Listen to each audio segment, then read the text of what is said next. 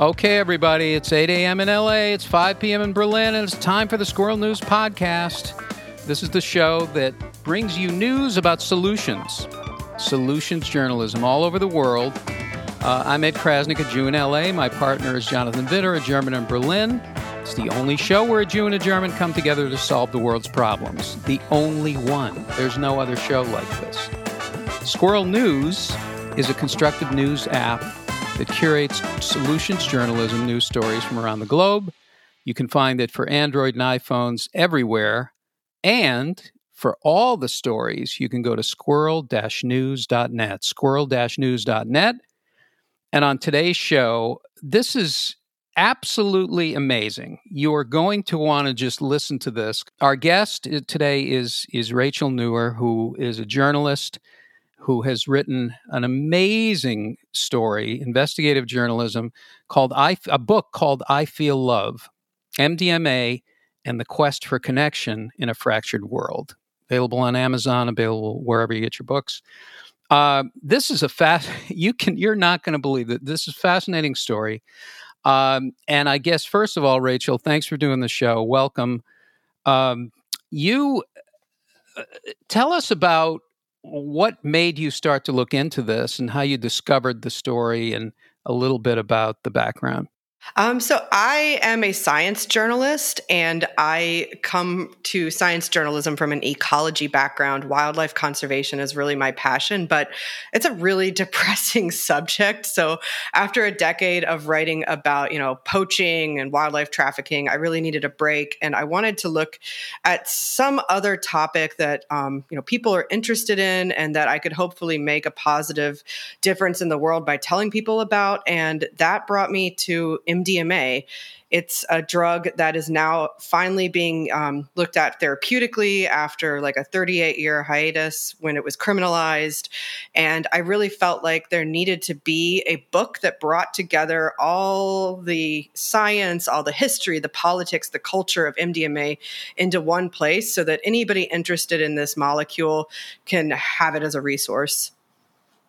Can I have it as a resource? Can I try it right now? I'd like to do the interview on MDMA. I've never done it myself. Uh, Jonathan, what what made you pick this story? Um, I mean the the positive effects of, of different drugs, psychedelics on, on different subjects are already very interesting, right? And we, we're going to talk about that soon. But in this one story, this excerpt from your book, um, it's also about the white yeah, the white supre- supremacist who changed his mind uh, after a dose of MDMA. And for me, as a German, the eternal question is: How do you stop Nazis from being Nazis? Right? I guess mm. you can understand. You can understand that. And a Nazi might not be exactly the same thing as a white supremacist, but well, it's about racism and, and hate and so on. And when I thought and read about um, approaches to um, um, to fight racism and all that, there are not that many actually, right? And there are not that For many sure. people people trying. But also, I never I never encountered MDMA, right? I also knew I only know knew MDMA basically from uh, from the clubbing scene. Uh, I used to be a DJ, go out with friends, and in this context, you know, this is how most people know it. And I think we should right uh, right now also talk about about the difference between that and, and the therapeutic use of MDMA. MDMA but I've never thought about MDMA, and was so was so interesting this connection, this this um, application of of this drug in this case, and the, the positive effect because it also makes it makes totally sense, right? It's so convincing if you've if you've done it once, and you felt this this love, even though it might not be real love, you can call it artificial love. But it, once you feel that, it's kind of clear that you, you, lose all your hate, right? At least for some time. So I thought it's, it's so super interesting to um, to see how what else you could do, how you could repeat that, and so on. It's it's just so unique. Yeah. Well, is it artificial love? That's the thing that I I want to find out about. But the other thing is, tell us the story of how you found this particular angle of it. Because if you just did a story on MDMA and the general effects of it, would be one thing. But you've isolated a particular story, which I guess is not an only story about how this works. Tell us about Brendan. Yeah. Um, okay. So the book itself is really, you can think of MDMA as the protagonist. So, you know, it's all about MDMA. But one chapter in particular um, really hones in on the social aspect of our species, you know, of humanity, our need for connection, our need for love, uh, the um, horrible impacts that loneliness and isolation and disconnection have on us. And in researching that aspect of MDMA, because MDMA does have this really interesting effect that it promotes these feelings of connection, of, you know, love, whether it's genuine love or love um, under the influence of a drug. That's a great question that we can get into later. But um, in my research, I came across a case study published in the scientific literature about a former white supremacist leader of um, the Midwest US faction of Identity Evropa, which is this notorious white supremacy group, who um, had had his mind I don't I don't necessarily want to say change, but significantly shifted through a dose of MDMA. And the really fascinating thing about this story is that he wasn't doing MDMA assisted therapy to address his racism and his bigotry. Um, instead, he was just taking part in a trial at the University of Chicago, testing a drug. He didn't know what drug because this was a controlled trial, um, so he knew he was going to receive something or perhaps a placebo, but he didn't know what um, and the pleasantness of touch. And again, he didn't know that this was a study on the pleasantness of touch. He just knew, okay, I'm going to be undergoing some activities on some drug or a placebo. So he arrived at the University of Chicago and he was given some pill. He took it and um, he was sitting there in the waiting room and he wasn't like having any special thoughts about, you know, connection or anything else, but he began to feel this um, strange effect coming over him. And at this point in the story, I should pause and give you a little bit of background on Brendan. Um, so Brendan had been involved in the white supremacy movement for a few years now. You know, had risen through the ranks, was really dedicated to the cause. But a few months before he had come to the University of Chicago, he had actually been doxxed. So anti-fascists in Chicago had found out his identity and released this huge dox on the internet that had his name, his employer, his address, um, information about his family. And as a result, he had actually lost his job. He had lost all of his non uh, white nationalist friends, and his family was no longer speaking to him. So, Brendan, at this point in his life, was really in crisis. Um, that said, he wasn't thinking at the time of this trial at the University of Chicago, you know, I need to reform. Instead, he was thinking, how can I figure this situation out and, you know, come out of it unscathed? How can I get my job back? How can I continue my life as usual, but like with as little impacts of this experience as possible? Now, when the effects of the MDMA started kicking in, suddenly his mind began to shift. And instead of thinking, you know, how can I weasel my way out of this?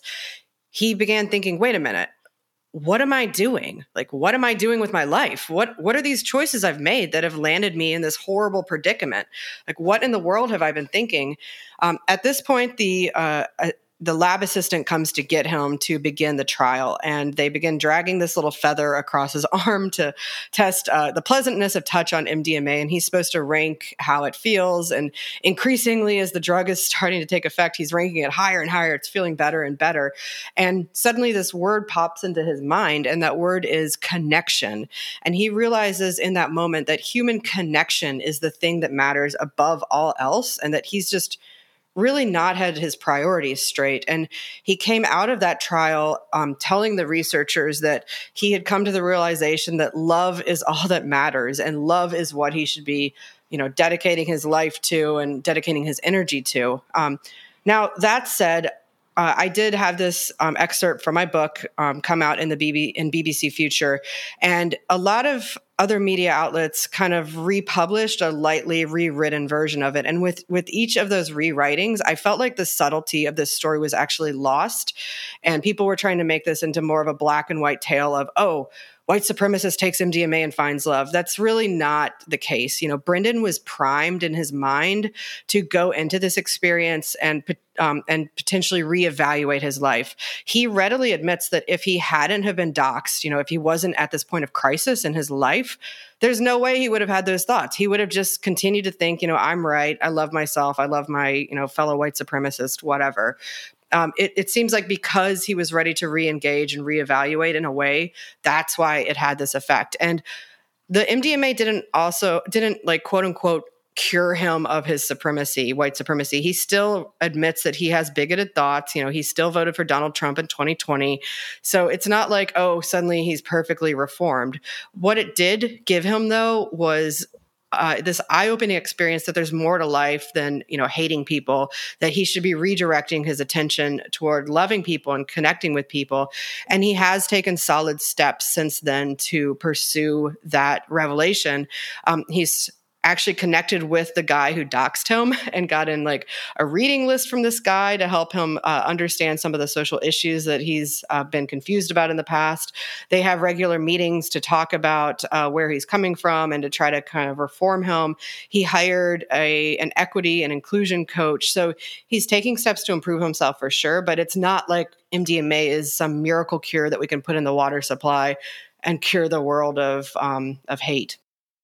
So not extremist, not not white supremacist. Uh, he doesn't have that kind of approach where he's like an officer in a group, but he does have. Uh, he's looking at his life differently, and he's connecting. He's still very, you know, ultra conservative in, in, in his politics. So it hasn't. It's it's just a level of ext- extremeness. Is that? Would you say that? I think it's it's more of a willingness to see other perspectives and to consider Uh, like why to question why he was driven to white supremacy in the first place and to have the courage to see for himself that that was really coming from a place of fear and insecurity. You know he'll say you know i i just wanted to be on top. I just wanted white men like me to be on top automatically. And you know i think he was really threatened by seeing uh, women's rights highlighted in the news, you know, seeing things like Black Lives Matter, because um, he took it as a threat to his place in society and, you know, his place of power as a white man. Um, so I think it's just more that he he's like able to engage with himself and with the world and with other ideas in a way that he wasn't before.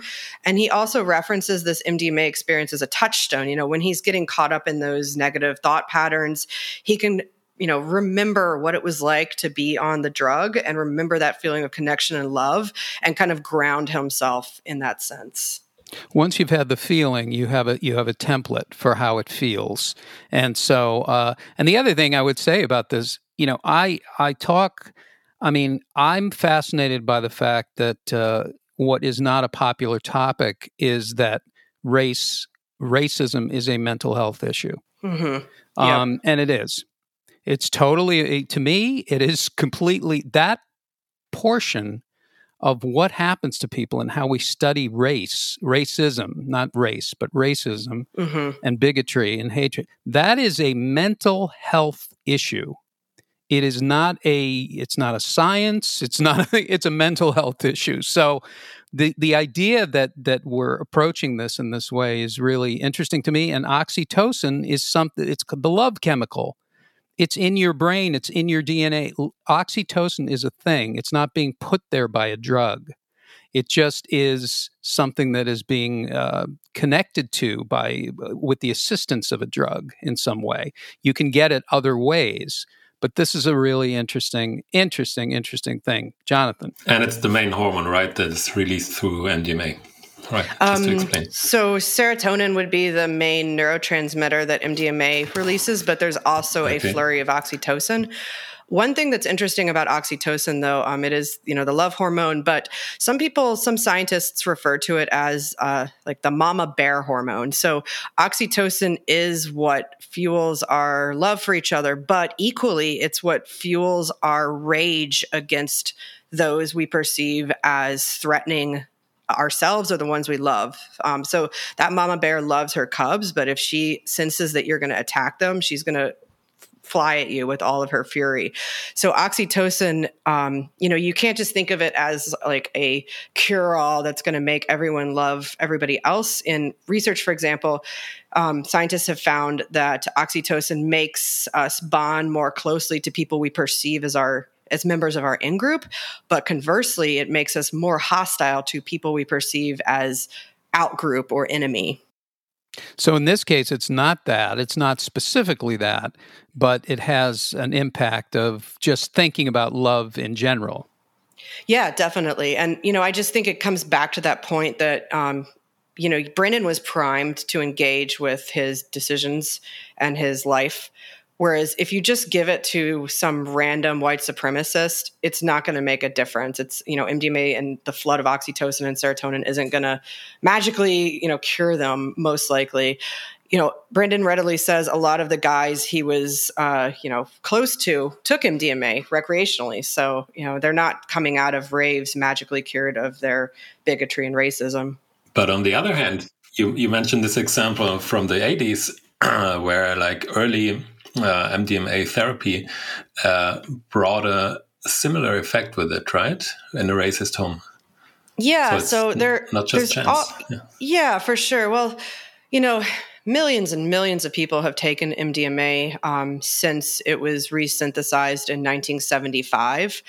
So, of course, there's going to be special outliers. You know, I, I really searched as thoroughly as I could for examples of similar situations as Brendan's. And, you know, I heard an anecdotal example of, you know, a guy in the 80s who took MDMA and was raised in a racist home and then realized that racism was just a really horrible, nasty thing. But, you know, that's one anecdote I was able to find out of, you know, so much research out there. So I, I really do think that you need to be primed to engage with that um, that aspect of yourself to have a positive effect just like in the way that you need to be primed therapeutically to engage with your trauma or engage with your social anxiety or whatever. This is why we don't see people going to raves and coming out cured of their ptsd mdma assisted therapy only works when you go into therapy ready to engage with your trauma and you know with the guidance preferably of a trained professional to help you navigate that um, so, you know, it's really about that set and setting and all about your intention. That said, there are researchers who are really interested in, um, you know, following up on Brendan's case and seeing if there can be some trials designed to see if MDMA can work on um, on a level like it did with Brendan with more intentionality. So, for example, there's trials going on right now in Israel and Palestine, bringing um, Israelis and Palestinians together and doing either ayahuasca or MDMA and seeing if that can bring people closer. However, these aren't people like on the extreme ends of the ideology spectrum. These are people who are already somewhat open to uh, to communicating, to connecting. Yeah, but I, that's not a problem. Maybe I mean there are so many people who are not like totally extreme. Maybe it's oh, good to sure. start to start with them. It's a tool for psychotherapy. This is a complete tool, and psychedelics are a complete range of tools. And this is where all the research is going. Every researcher in mental health is doing research on on this right now. This is where all the funding is. This is where everything everything is going. There have been no advances in mental health for like 50 years this is the advance this is the thing and this is the thing that ram dass and timothy leary you know these they were doing lsd but but the idea of psychedelics or the impact of of these kinds of things on the brain is the part of you know the, the the idea of therapy where therapy is probably going. And and it's assisted right? It's not exactly. like you take a pill it's called assisted therapy. Exactly. So but what an assistance rather than antidepressants. Mm-hmm. what an assistance. Instead of depressing something you're stimulating something and so that's really interesting. And the idea of race as a mental health issue. This is the other thing that's really that, you know, your book and this kind of topic brings up so many different subjects. The other thing that I was curious about when I read your article is that, and, and I have personal experience with this, a, a friend, somebody that I know, is the people who join these groups are trying to normalize it. Yep. They are not going in putting tattoos on and riding motorcycles. They, they they're not like biker gangs. Like they're actually trying to look like everybody else and they're trying to normalize this behavior which is a whole thing that I, I don't think we ever think of because of how it's portrayed in the media. Absolutely. Uh, when I met Brendan at his house, I was really thrown actually by how normal he looked. You know, very just straight cut, like normal, middle of the road looking white guy, you know, upper middle class. And he told me that that was deliberate. You know, he wanted to uh, give off an air of success, of normalcy, of, you know, this could be me, this could be you, to attract guys like him into the movement.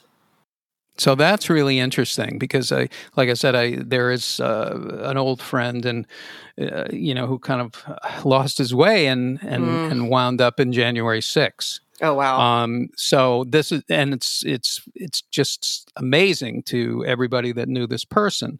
So I I just think that's another, but that's not particularly MDMA. That's just the mechanics of what happens to somebody and how extremism works um, how it could work. What what else have you discovered from from all the research that you've been doing, and is this leading to other kinds of uh, journalism about this kind of this kind of situation? Yeah, I mean, I um, I guess I am a psychedelic journalist now, in addition to a, a, a ecology or conservation journalist. So I am continuing to report on this. I just did a big story for Wired that um, spins off some of the reporting I did for my book about the actual mechanisms behind what is happening in somebody's head when they are undergoing MDMA assisted therapy or, or indeed any other type of psychedelic assisted therapy. And I find that research to just be really cutting edge and absolutely fascinating for what it reveals about, you know, the brains, the our, our human condition, how we learn. Um, so, just in a nutshell, uh, it seems that what happens when you again go into this set and setting where you're primed to interact with your trauma or whatever else it is you're trying to address in the therapeutic setting. Uh, when you add MDMA to that mix, your brain reopens what's called a critical period. Um, critical periods are what neuroscientists refer to as just these um, finite windows of malleability when the brain is more open to learning and making new connections between neurons. So typically, critical periods are open during childhood. So think of the ease at which a child learns a new language, for example, compared to us adults who, you know, it's just so hard. So critical periods are open for, you know, a set amount of time and then they close. And they close for a reason because you know, it would just be impractical and inefficient to go through your entire adult life with the openness and the suggestibility um, of a child. Um, so they they serve to give us the foundations of skills we need to set us up for a lifetime of success. Um, so by reopening one of these windows um, for learning, MDMA gives us a chance to actually go into the brain and rewire neurons and connections we've made around our trauma or you know our bad habit or whatever thing it is we're trying to address. So that is why it seems that mdma assisted therapy something you do you know once twice maybe three times and then never again has such a profound and lasting impact on people you know that it can actually allow them to address the root of their trauma and to reevaluate it on this most basic neuronal level um, and to do away with harmful connections and habits they've built up around that trauma. So to me, that's just really fascinating. And it, it also explains perhaps, you know, what's going on in Brendan's mind. He's literally un- re- undoing some of those connections he's made around his racism. So, could, could you tell us how this works in detail during the sessions? People take a, just a microdose, I guess, yeah, right? Course. Not like um, no, it's definitely not a microdose. Um, MDMA isn't a microdosing substance. If anything, when people are on really low doses of MDMA, they just feel super anxious. Um, so, you know, people in MDMA assisted therapy sessions are getting a full dose. It's usually about 125 milligrams. So, um, First of all, you don't just show up and take MDMA. You've had some preparatory sessions with your therapist, you know, to get to know them, to talk about your problem and what you hope to address. On the day of the session, um, you come in and you take a pill, and then there's usually a couch or a bed in the room. Um, there's eye shades on, so you can, you know, go into yourself. There's headphones with some music to help you really like sink deeply into the experience. Um, and it lasts all day. Usually these this session is like 8 hours because you know you come in, you get prepped, you take the drug, it takes maybe an hour to kick in. And then midway through you have the option of taking a booster, which is usually about 70 milligrams, so half of the first dose to keep the experience going longer. And everybody is different. Some people spend the entire session just inside of themselves, you know, with those eye shades on, with the music, just working things out internally and silently. Um, some people get really chatty, you know, they, they want to talk through things with their therapist. Some people immediately go to the source of their trauma. Some people instead, you know, reevaluate their life and like go through memories. So really everybody is different, but um, at its heart, it's, you know, this long eight hour session with two therapists done over the course of a day. And then very importantly, after that um, active dose session, you have at least three follow up sessions that are called integration sessions, where you talk about you know what you experienced, what you learned, and how you can actually integrate those lessons into your sober life. Because you can have the most beautiful, incredible revelations ever while you're on MDMA, but if you don't actually apply what you learned to you know your behavior and how you see yourself and how you move through the world then it's not going to have a positive effect there's going to be a time uh, that will come. It won't be today. It won't be tomorrow. But there will be some. Someone will. You'll. You'll. There'll be an app where it's it's AI assisted, and it'll be some kind of connection. I mean, the the, the research that's going on this, these days. What I'm most excited about, though, is not AI. What I'm excited, not artificial necessarily. What I'm excited about is the idea that people can change the way they think. Mm-hmm. That is the exciting piece because that will affect how people behave. Yep. And and how people connect with each other, right? So just talking about this and where neurons how how neurons fire and how we can change the way that we think without any assistance or with assistance. Now, I was going to ask you is there an application for this? We're talking about trauma, um, you're talking about you know PTSD. Mm-hmm. Is this something that works with depression? Is this something that works with you know the trauma? Uh, the more I talk about trauma, the more I find people that actually have been carrying some kind of trauma in their lives, and the more it just becomes very very common to talk about these things. So does this have applications, you know, for all kinds of populations? Yeah, such a great question. And um, to your point about trauma, yeah, that was one of the just eye-opening things I learned in reporting this book is how prevalent trauma is in society around the world. It's just really, really terrible.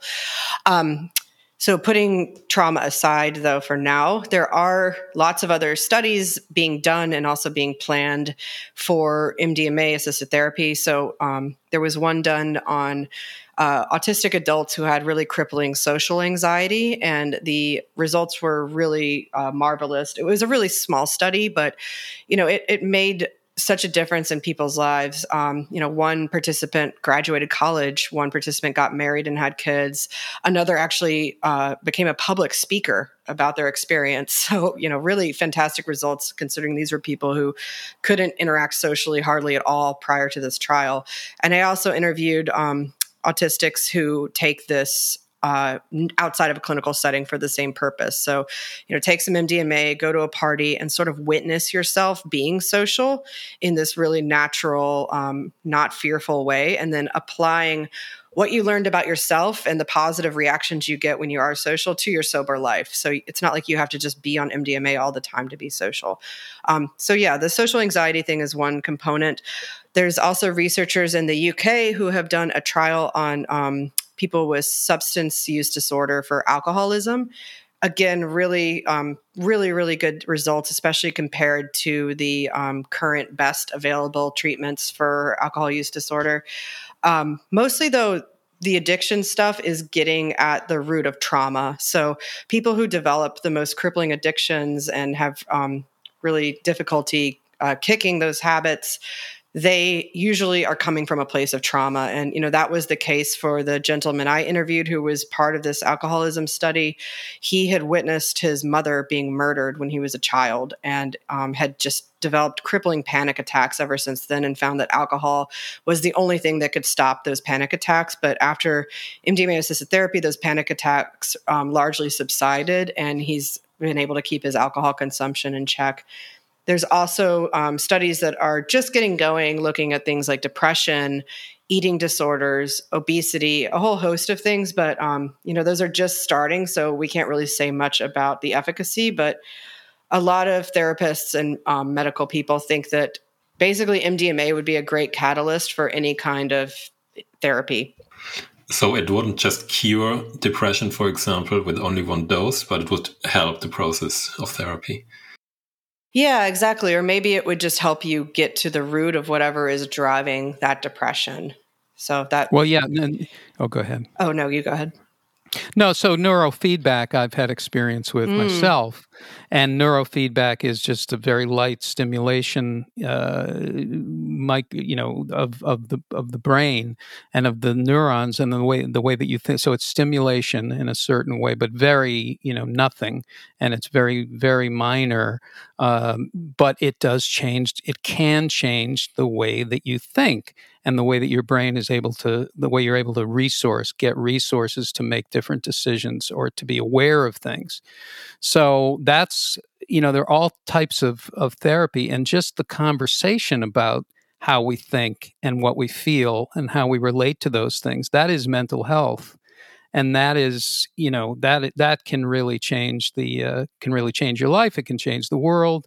Just approaching that that these kinds of changes can happen and we don't have to uh, you know we don't have to live at the effect of of uh, just unconscious you know reactive thinking all the time. Definitely um, and and we don't have to rely on taking a drug every day for the rest of our lives to try to change those things which i think is such a powerful powerful thing Oh, that's such a that's an amazing thing. Just think of how what impact that would have, and also that you know, and I can say this personally. You know, you get on, I get on, you get on a certain antidepressant or whatever, and you just stay on it because you don't want there to be changes or reactions, or if you're sensitive to these kind of things, so you just kind of stay on it. You don't know what it's doing for you, and you don't know what it's preventing you from. Right. So that's a whole that how many people have that going on? Yeah. Probably a lot of people. And oftentimes um, with a host of side effects to boot. Right, right, right, right. So how has this affected your life in terms of how you look at things and how you uh, make choices? Yeah, I mean, I I've definitely come out of this project a lot more empathetic for people, you know, a lot more willing to give people the benefit of a doubt. Um, more empathetic toward myself as well and more able to kind of you know if i'm feeling upset or stressed to stop and kind of think about the processes behind it. Um, it's uh, it's also made me a safer drug user to be honest. You know i am an mdma user recreationally and now i'm just very very adamant about um, you know sending samples of my drugs to a lab for testing before i do anything um, because uh, you know I, I interviewed for example a mother who lost her daughter to mdma and you know learned about all the nasty adulterants that can be in these drugs. Because again, um, unless you're doing it in a legal clinical setting, um, you're doing it illegally, and that means you're buying your drugs from the black market, which means you have no idea what is in that drug or how pure it is unless you actually test it. So let me understand. So you rec you do you're a recreational user, but you get the drugs and then you send it to a lab. Exactly. There's a nonprofit in Spain called Energy Control, and you can send them a small sample. Um, I think it's like 70 bucks, and they'll not only analyze the sample for for adulterants and tell you exactly what's in it, they'll also tell you what percentage MDMA it is. Because one problem, um, adulterants are one problem. You know, you don't want to be taking methamphetamine if you think you're taking MDMA, but you also don't want to be taking, you know, too much MDMA because um, you can overdose on MDMA if you take more than um, you know 200 milligrams or so. So if you know your MDMA is 60% pure, you're going to take uh, more of it than if your MDMA sample comes back as 90% pure. This is MDMA, but there are a whole. You mentioned ayahuasca. You mentioned mentioned other things. There's a whole range of of psychedelics that you know that people could take and that people do take.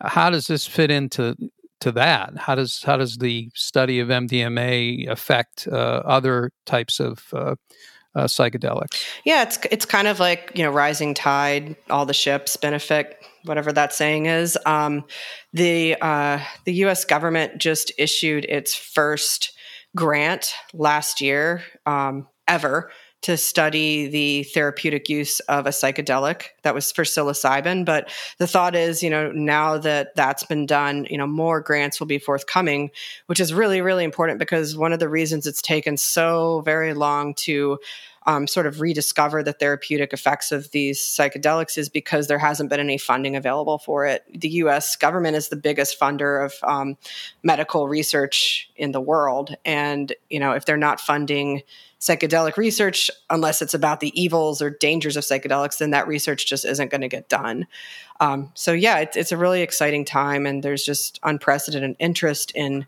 um, among scientists to study this you see like psychedelic science uh, groups opening across the country at places like Harvard and um, UC Berkeley, really respected institutions. So, you know, I think the coming decade or so is going to be just a very, very exciting time for research and hopefully for mental health as well. Could you explain one more time what exactly happens in the train if you confront a trauma during an MDMA trip? Um, sure, yeah. So uh, it really depends again on the person, but um, usually what people have told me is that you know, say say your trauma is um, you know witnessing uh, your your mom being murdered this is an actual example you're able to go back into that memory and um, you know see that memory with eyes unclouded by fear and really engage with it and understand what happened on a different level than you have before because you've been so emotionally involved with it. So, for example, understanding in this case that it's not your fault about what happened to your mom, that there's nothing you could have done to save her, um, that this person who committed this horrible, horrible act was probably coming from a place of pain himself. Um, so, in this case, um, the gentleman who was engaging with that memory was actually able to reinsert himself into that memory and, you know, see his mom whole again, unharmed. And then he and his mom uh, actually gave her killer a hug in this like memory fantasy he was having wow. and said, you know, I, I forgive you. You know, you need to get some help for whatever you've done because this wasn't okay, but, you know, we forgive you. Um, you know, so it's not like you're deleting memories or erasing them, but you're just re engaging with them. Um, other people say that they're able to just kind of like it's almost like they were caught like a rat in a maze before. They they couldn't make sense of what had happened to them um, and then suddenly on mdma you're able to uh, have a, a, bird's eye perspective of that maze and see how everything fits together. And just um, just have compassion for yourself love for yourself and forgiveness for yourself in a way that you weren't before. Oh, that's, that's an extreme that's extreme that's an extreme example uh, of it. But I think the theme is uh, the theme is connection, right? Definitely. Connection with yourself and connection with others. Connection, empathy, uh, love. Yeah. Wow. Well, uh, there goes about 800 Netflix uh, series on the on on the serial killer uh, the serial killer market. Which, you know, when you're putting that, that's the other thing. the The effect of putting these kinds of stories, not the Brendan story, but the stories of just the Ted Bundys of the world, um, and putting it out in that way, that certainly has an impact on on people. I don't know what impact that has. I'd love to do a study on that because I think the fascination with true crime in the world today is a fascinating thing to me because uh, it's very powerful and you're orienting your brain in a certain way uh, by following these stories or by having a pure diet of true crime in your head. Um, yeah, they, these are this is incredible. Well, you're talking about the Middle East now, right, Jonathan? You had uh, you had a question about that. Yeah, there was this one example. and It kind of leads back to the to the political component, but you also had the example of groups in the Middle East who wouldn't mm. normally talk to each other, and then during an MDMA assisted session or something like that, they were um, uh, capable of opening up? Yeah, there there are um, examples going on in Israel of Israelis and Palestinians coming up together to talk on MDMA. I really wanted to get over there to report that story, but um, the logistics just didn't work out, unfortunately. Um, you know, but there's there's always caveats here. So, for example, I also talked with someone who um, has direct knowledge that the Taliban uses MDMA sometimes during their prayer sessions just to become even more indoctrinated into that ideology. So, oh, um, yeah, it's just it's really important to see MDMA as a neutral tool. You know, it, it's like a hammer can be used to build a house or tear a house down. It just depends on how yeah, you use this yeah, tool. Yeah. That's a pity with hmm. the Taliban, yeah. yeah, I, I was wow. I was blown away. Um, so. Actually, one thing uh, that um, you and your listeners probably would be really interested to know too is that um, this the fight against racism and anti-Semitism and bigotry um, are actually in the origin story of how we got to where we are today with MDMA assisted therapy. So the person who's really been at the helm of bringing MDMA back into this light of scientific and medical respectability is a guy named Rick Doblin. Um, he founded a nonprofit group called the Multidisciplinary Association for Psychedelic Studies in 1986, um, specifically because MDMA had just been scheduled by the DEA, made illegal, and he just adamantly believed that MDMA should be available to make the world a better place. Um, Rick grew up in um, near Chicago, and he was raised uh, around the dinner table by, with stories of the Holocaust. So he actually had this um, fear as a child that people around him at any moment could just break out into a genocidal mania. And um, as he grew older, he was searching for solutions to bring people together, to show us that we have more in common than um, than differences, to prevent things from the, like the Holocaust from ever happening again. And in MDMA, he thought he had finally found the answer. Um, so he's really just been chugging away for the past almost 38 years trying to see that vision through. So, um, you know, it is really interesting that that is sort of what inspired him to embark on that journey to begin with this this anti-racism aspect. Yeah, this is a, fa- a, real fascinating thing, and a really a whole a whole discipline, a whole study, a whole world. I think you know, I, I don't. I think race uh, racism is a is a particular uh, thing that I don't know what kinds of studies are being done um, about psychedelics and and racism, but that is a great that's a great thing to uh, to look into. Um, Rachel, you don't. Are you? You're not on MDMA right now, no, no. I uh, okay. I okay. am very uh, thoughtful about my use. Um, a good rule of thumb is only do it once every three to four months because you need to give your neurons a break, let your brain replenish its serotonin. So I actually did MDMA on Saturday. So I might be in a slightly better mood today because of that. But um, I'm absolutely wow. not on MDMA right now. But thank you for asking. oh my gosh! Wow, this is so interesting. I mean, I I've never listen. I've never tried those things or these kinds of psychedelics or anything. I've never had that experience. I really do want to have it though. Yeah, I really well, do want to try it. They're there for you when you're ready. In a, in yeah. A, yeah. Well, I'm going to be calling you.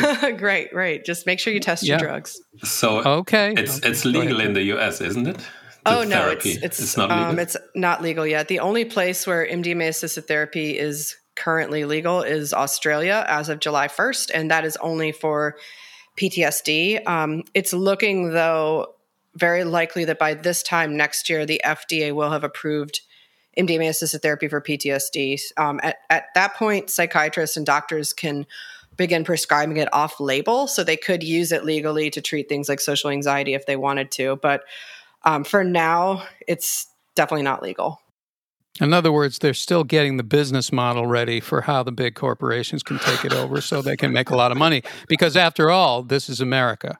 That's um, true. Although I so, will say that Rick Doblin and his colleagues at MAPS are doing everything they can to make sure that it is equitable and available for um, hopefully whoever needs it. They've um, they've actually prevented MDMA from being patented through some really uh, clever legal strategies. Um, and they'll be supplying MDMA for the first five years of its legality um, due to some other laws. So, you know, hopefully it'll get to people who need it. But yeah, this is America. So, um, yeah, we'll see.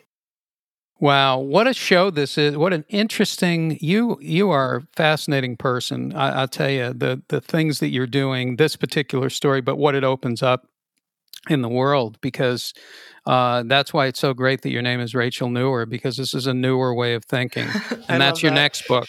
That'll be your next I book. don't know about that. Um, sure, my dad would. But I'm it. telling yeah. you, really, honest to God, this is so this is so interesting, and I'm sure as a journalist, that's you know, as a science journalist, especially, this is you could be doing this for the next uh, 10 years and just doing different uh, and i'm not talking about like oh you should be doing this this way but you have such a you know such such an interesting perspective to give well thank you well you know i can't take all the credit um, mdma is just an endlessly fascinating molecule and i just think a lens through which to view ourselves as people as society um, yeah there's there's so many different aspects of it like you said Jonathan? But it might be the decade of MD, of uh, of MDMA and uh, psychedelics, right?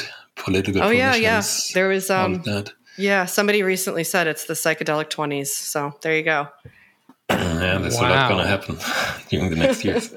we'll see. Hopefully, I'm, I'm, so I would love for that, and I use the word love. Um, hmm.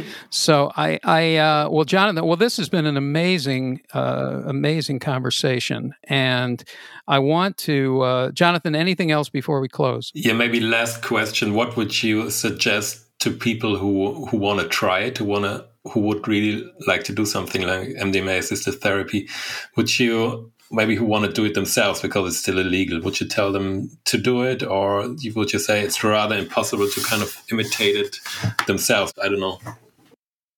Yeah i mean it's it's so hard because unfortunately right now they have to uh, turn to the underground to do it. And um, you know that means having to find a therapist yourself who you trust um, who's going to do a good job who's um, going to know what they're doing who has a, a, dependable source of MDMA, for one. Um, I spoke to a guy, for example, who did it underground, and his therapist, who was licensed, she accidentally gave him methamphetamine, which was a complete oh, disaster. Oh. So, you know, there. this is another reason why it needs to be made legal, just so people can go to their doctor and know what they're getting. And, um, you know, if something does go wrong, you know, there's official bodies and, and means you can turn to to report a problem. Right yeah. now, it's just kind of the wild, wild west. Um, yeah. That said, I, I know a number of people who have done it underground personally, and it's been really life changing for them. So, um, you know, if you have, the resources and the means, um, you know, it's it's up to you. But maybe it can help. It it probably can if you find a good therapist. Uh,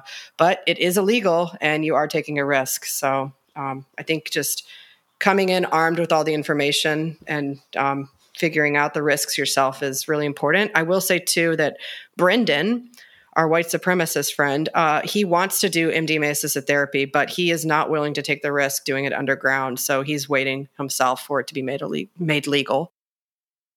So Rachel Nuwer, I absolutely, I'm getting your book immediately. I'm going to be reading it uh, in four seconds from now.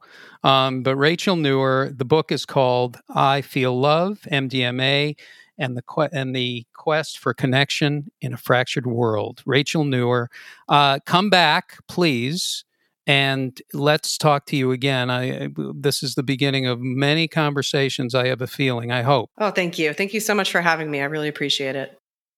Our pleasure, our pleasure, our pleasure. Jonathan, thank you for finding this story. Um, My pleasure. And, tremendous, tremendous. Um, okay, so our show, you where can you find us? Well, you can go to squirrel-news.net. You can find all the stories, all the solutions journalism uh, you could possibly find in the world is on squirrel-news.net. And you can uh, find us wherever you get your podcasts. And um, that's about it for our show. We'll have more shows coming up. And uh, uh, my thanks to thanks for Jonathan for all of this, uh, for Jonathan Widder and Squirrel News. Uh, I'm Ed Crasnick, and we will see you next time.